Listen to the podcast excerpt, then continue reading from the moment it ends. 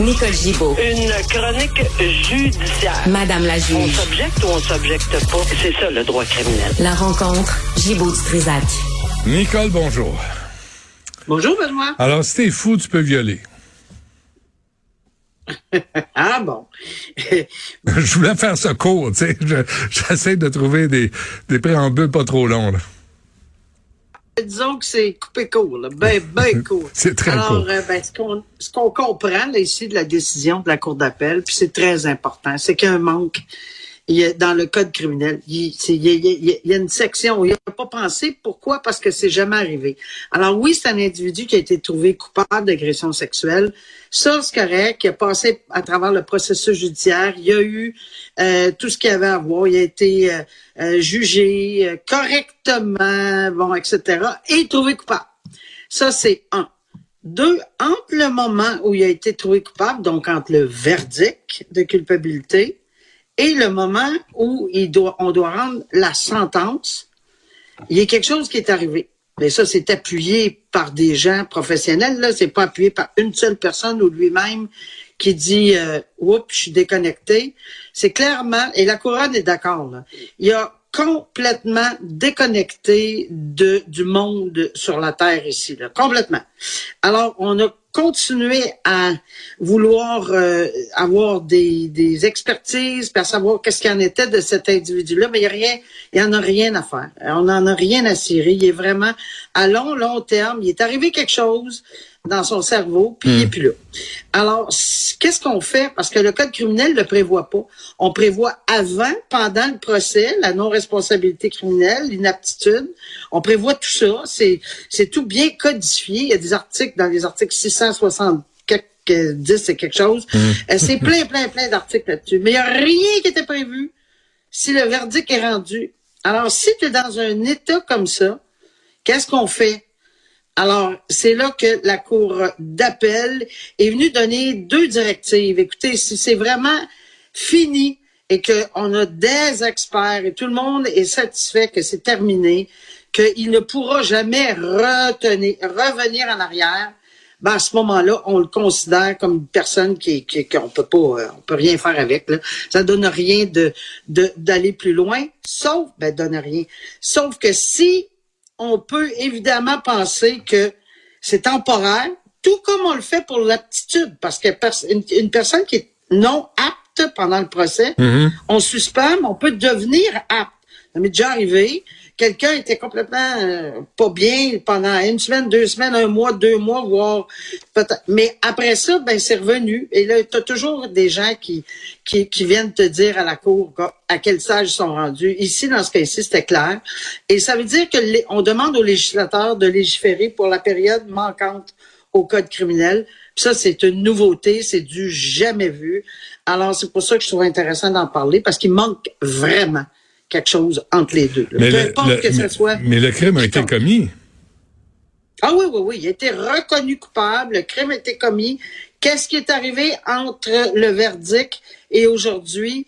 On peut pas nécessairement avoir de détails parce que, évidemment, on parle de dossier médical d'une personne. Est-ce qu'il est arrivé quelque chose de bien spécifique? Une maladie, un coup, quelque chose, peu importe. Euh, il n'est plus là. Il est déconnecté de la réalité. Bon. Alors, on a, on a dit, on peut pas s'en occuper pour le moment, là, c'est bien évident. comment, comment réagit la victime dans ces cas-là, euh, Nicole? Ben, je pense que tout ça est bien, bien, bien expliqué. Moi, je suis pas au cœur de la discussion, mais je pense que quand les gens sont, ce qu'on veut, c'est que les gens comprennent ce que le DPCP, le tribunal, tout le monde veut, c'est que les gens comprennent d'où on en est rendu. Le crime il est reconnu. Elle est victime. Elle n'est pas une victime alléguée. Euh, Est-ce que ça, c'est beaucoup plus important pour une victime? Parce que qu'il ait un an, six mois, trois mois, le crime est reconnu. C'est bien mieux qu'un arrêt Jordan, en tout cas, où on sait Certain. même pas où on s'en va. C'est bien mieux que, tu sais. Ouais. Ah ouais. Alors, cette victime-là a été crue. Elle a Mm. été crue. Elle a été reconnue victime. Mais malheureusement, pour, euh, c'est, c'est, je pense pas que son but, c'était euh, d'avoir nécessairement un châtiment. Elle aurait probablement été rien à dire là-dessus, là, sur le fait que je pense pas, là. Je pense, qu'à ce niveau-là, on, doit se garder une petite réserve. La Cour suprême qui va entendre aujourd'hui l'appel d'une coalition de médias euh, et du procureur général du Québec. À quel sujet? Ben, c'est en fait ça a commencé, c'est la grosse grosse nouvelle de la semaine parce que la Cour suprême euh, s'est penchée euh, après avoir accepté d'entendre cet appel-là pour ce qu'on appelait, on en a parlé euh, l'année dernière, procès secret. Ce qui est c'est un procès qui avait été fait en catimini complètement secret, pas de numéro de dossier, pas de nom de juge, pas de, de pas de district, pas, pas, pas de nom d'avocat, pas, pas de nom de rien. Hmm. Alors complètement, complètement euh, secret. Et pourquoi? Je fais un rappel des événements très, très, très rapide? C'est un une ou un. On ne sait pas s'il est féminin ou masculin. On connaît rien. Mais on va l'appeler un informateur, pas parce qu'on sait que c'est un homme, on ne sait pas. Euh, alors, c'est un informateur de police euh, qui, euh, évidemment, a été, dans le cadre de son travail, apparemment, accusé d'un crime. Alors, ils l'ont accusé d'un crime et lui s'est défendu, lui, la personne étant l'informateur, elle ou lui, elle s'est défendue, il a été condamné, il est allé en appel, parce qu'il a le droit d'aller en appel, il est allé en appel, et c'est à cause de la cour d'appel qui a dit, écoutez, c'est ça, cette affaire-là, où est-ce qu'ils sont les... Alors, ils ont, ils ont trouvé que ça faisait très euh, aussi ou ça, parce qu'on voit pas ça, des procès secrets qu'on trouve rien. Hmm. Euh, ils l'ont souligné dans leur décision sans donner de détails, parce que il y avait des ordonnances, puis il y avait ci, puis il y avait ça, puis ça n'a pas été, euh, on n'a pas levé tout ça.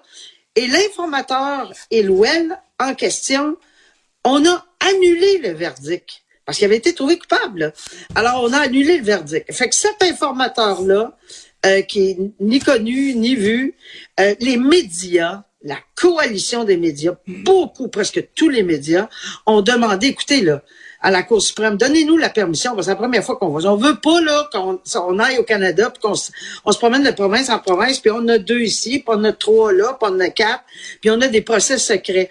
Le, le principe premier de la justice, c'est la publicité. Il faut que les gens, comme toi, euh, moi, je, je puisse analyser, toi le critiquer. C'est à peu près ça.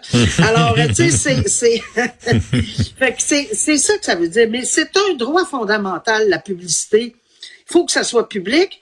Et là, ça ne l'est pas du tout. Fait que la, la coalition des médias dit, écoutez, donnez-nous des balises, donnez des balises euh, pour, pouvoir encadrer. On comprend que l'informateur et l'OL, c'est un danger parce que ça va être trop long d'expliquer, Benoît, mais les informateurs euh, de police, il y en a qui sont codés, non codés, il y en a qui témoignent, il y en a qui témoignent pas, il y en a, il y a beaucoup, beaucoup. Pourquoi? Parce que sinon, on n'avancerait à rien hmm. en justice, souvent dans des dossiers extrêmement graves et sérieux. Alors, mais ces gens-là, leur vie est en danger. Il y en a qui signent des contrats, il y en a qui signent pas des contrats avec l'État. C'est un ensemble de sortes d'informateurs qui existent. Mais là, on sait même pas, puis on veut pas le savoir, puis Dieu sait si on veut pas le savoir. C'est trop dangereux on peut les retrouver et leurs familles sont en danger. Ben Alors, dans ces circonstances-là, les médias veulent pas connaître le nom, veulent juste que ça soit bien balisé pour avoir le plus d'informations possible et jamais plus de procès complètement secrets. Et je termine en disant que mardi, c'était les gens qui, euh, c'était la coalition qui était interviewée. Puis c'est rigide, là. 45 minutes à un, 5 minutes à l'autre, parce que les procureurs généraux des provinces sont allés. Hier, c'était à huis clos. Ça a terminé hier à huis clos à la Cour suprême parce que oui, ils ont dévoilé des choses devant la Cour suprême, mais elle n'a pas rendu son jugement à la Cour suprême. Fait qu'on attend cette décision-là pour savoir comment on va baliser cette espèce de procès qui a eu lieu au Québec. On le sait que c'est au Québec. C'est la couronne fédérale, mais on ne sait pas rien d'autre. Puis on va voir si on va permettre ou non. Alors, c'est extrêmement important. C'est une première. On va, on va suivre ça. Nicole Gibault, merci. À demain. À demain. Au revoir.